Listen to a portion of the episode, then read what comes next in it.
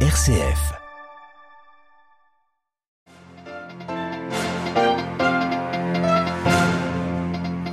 Le pape a reçu en audience ce jeudi matin les participants de l'assemblée plénière de la Comessé, la commission des épiscopats européens. L'occasion pour le souverain pontife, une nouvelle fois, de revenir ce qui fait selon lui la vocation de l'Europe, à savoir travailler pour l'unité et pour la paix. Le compte rendu détaillé au début de ce journal. En Birmanie, la junte militaire propose de rapatrier 1000 réfugiés Rohingyas, mais les membres de cette minorité musulmane persécutée, tout comme les ONG, restent très méfiantes. Nous irons à Rangoon. Dans ce journal également, un pas de plus vers la réconciliation en Éthiopie. Après avoir retiré hier le mouvement tigréen de sa liste des entités terroristes, Addis Abeba nomme un responsable tigréen à la tête du gouvernement par intérim dans la région. Et puis nous irons aussi au Burundi à la fin de ce journal où la situation économique et sociale est très préoccupante. Le prix des matières premières explose, suscitant un mécontentement grandissant dans la population. Radio Vatican, le journal Olivier Bonnet. Bonjour, revenir aux deux rêves des pères fondateurs de l'Europe, celui d'unité et de paix, tel est le vœu du pape François formulé ce matin devant les participants à l'assemblée plénière de la commission des épiscopats européens.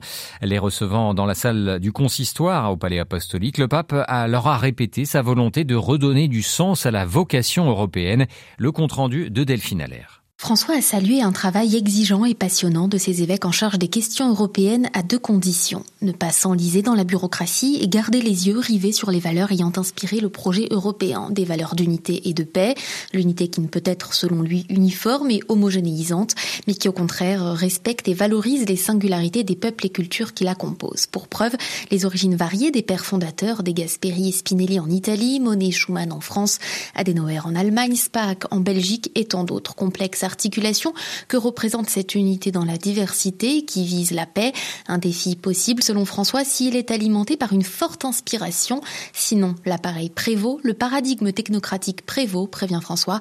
Naturellement, bureaucratie et technocratie n'enthousiasment personne, estime-t-il, prenant l'inspiration chrétienne des origines.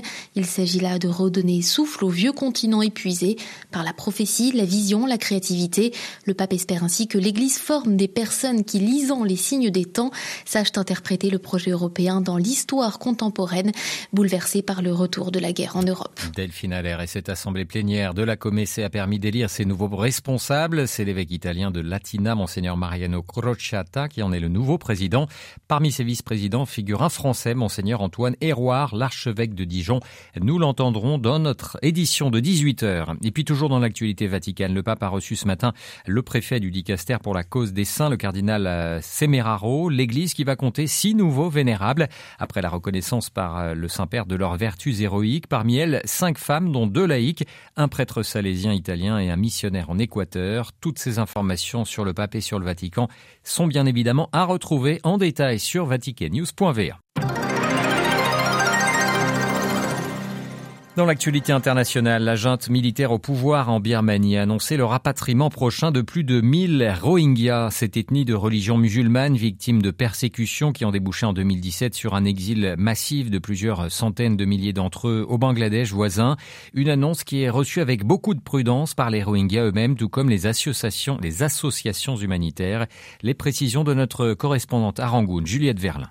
C'est un choix cornélien qui s'impose aux Rohingyas, rester au Bangladesh dans des camps surpeuplés, insalubres et dangereux, ou retourner en Birmanie dans des camps de transit où ils risquent de se retrouver coincés des années à la merci d'un régime autoritaire. Il y aurait deux centres de rapatriement prêts à recevoir les réfugiés, des rangées de containers blancs les unes à côté des autres, dans l'état de Rakhine à la frontière du Bangladesh. Dans ces camps, la junte promet un accès à l'éducation, à l'emploi et à la santé qui était jusqu'ici limité, voire refusé aux Rohingyas, mais pour les organisations d'aide humanitaire et les réfugiés eux-mêmes, la junte doit prouver qu'elle concrétisera ses promesses et qu'il ne s'agit pas uniquement d'un coup de publicité à destination de ses partenaires étrangers. Mais ce projet pilote de rapatriement est encore très incertain. Même s'ils décident de rentrer en Birmanie, les réfugiés doivent compléter plusieurs démarches administratives, parfois rendues impossibles par la perte de leurs documents d'identité pendant leur exil. Et lorsqu'on interroge les réfugiés eux-mêmes, ils tiennent presque tous le même discours. Nous ne rentrerons que lorsque l'on nous permettra de retourner dans ce qui reste de nos villages. Juliette Verlin, Rangoon, Radio Vatican. Vers une reconnaissance constitutionnelle des aborigènes en Australie, aujourd'hui, le Premier ministre australien Anthony Albanese a dévoilé la question qu'il compte soumettre au référendum entre les mois d'octobre et décembre prochains. L'objectif est de créer un comité consultatif au sein du Parlement australien appelé la Voix des aborigènes et des insulaires du détroit de Torres. Ce serait la première reconnaissance de ces groupes autochtones marginalisés depuis l'arrivée des premiers colons britanniques dans le pays. Après Bakhmut hier sur le front de l'Est, le président ukrainien Volodymyr Zelensky s'est rendu ce matin dans la région de Kherson au sud, un déplacement dans une zone en partie occupée par les Russes. Au mois de septembre dernier, souvenez-vous, Moscou avait annoncé l'entrée de l'oblast de Kherson dans son giron. Le président Zelensky qui a notamment évoqué les problèmes d'approvisionnement en électricité dans la région, de nombreuses infrastructures électriques étant régulièrement bombardées par l'armée russe. Dans l'actualité africaine, ce nouveau pas vers la réconciliation en Éthiopie après avoir retiré hier le mouvement tigréen de sa liste des entités terroristes. Addis Abeba comme nomme un responsable tigréen à la tête du gouvernement par intérim de cette région du nord du pays. Getachew Reda, il était jusqu'ici le porte-parole du TPLF, le Front de libération du peuple du Tigré, Marine Oui, Olivier, c'est une étape de plus dans l'application du traité de paix signé en novembre dernier. Maintenant que le TPLF n'est plus considéré comme terroriste dans son pays, il s'agit de mettre en place une administration intérimaire au Tigré dirigée par des Tigréens. Le Tigré où les combats ont cessé depuis l'accord de paix il y a cinq mois. Alors les services de base comme l'électricité ou les télécommunications complètement coupés après trois ans d'une guerre particulièrement violente sont rétablis très très progressivement. Le TPLF reprend donc officiellement la main sur sa région jusqu'à l'organisation d'élections.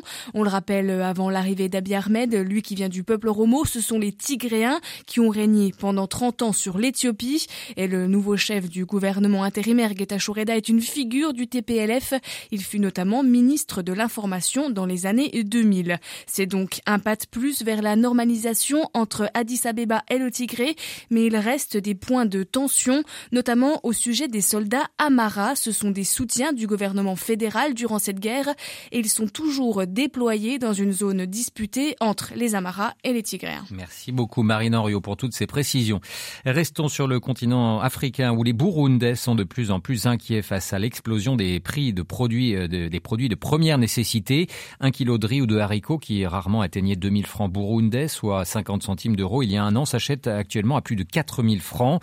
Une organisation de la société civile, l'Observatoire de lutte contre la corruption et les malversations économiques, appelle le gouvernement burundais à réagir de façon concrète afin de lutter contre ce fléau. À Bujumbura, Léonce Bitario à une école fondamentale à Bujumbura. Des opinions rapportent que certains enfants somnolent en plein cours pour cause de la faim. Les enseignants qui ont du mal à leur venir en aide les renvoient au bureau du directeur pour qu'il leur achète quelque chose à mettre sous la dent.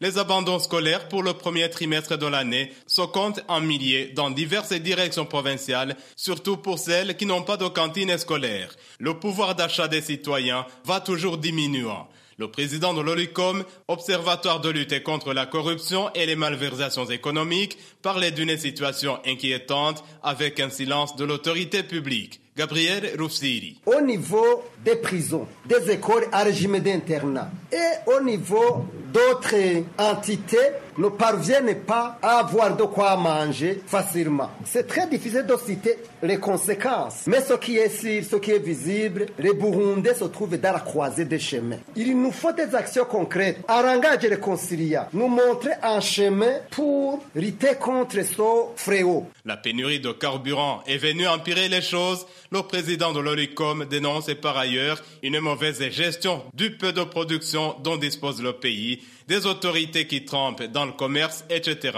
ce qui ne facilite pas le redressement de la situation. Le Burundi est devenu le pays le plus pauvre de la planète, selon les estimations du FMI. Léon Sebitariho, Bujumbura, Radio Vatican. La France de nouveau paralysée ce jeudi par une grève générale. Les syndicats ont appelé à une nouvelle, une neuvième journée nationale de mobilisation contre la réforme des retraites. La situation dans les raffineries en particulier est délicate et leur blocage provoque plusieurs pénuries de carburant. Elle touche notamment l'approvisionnement euh, des aéroports. De nombreux transports sont à l'arrêt dans le pays et beaucoup d'écoles sont fermées.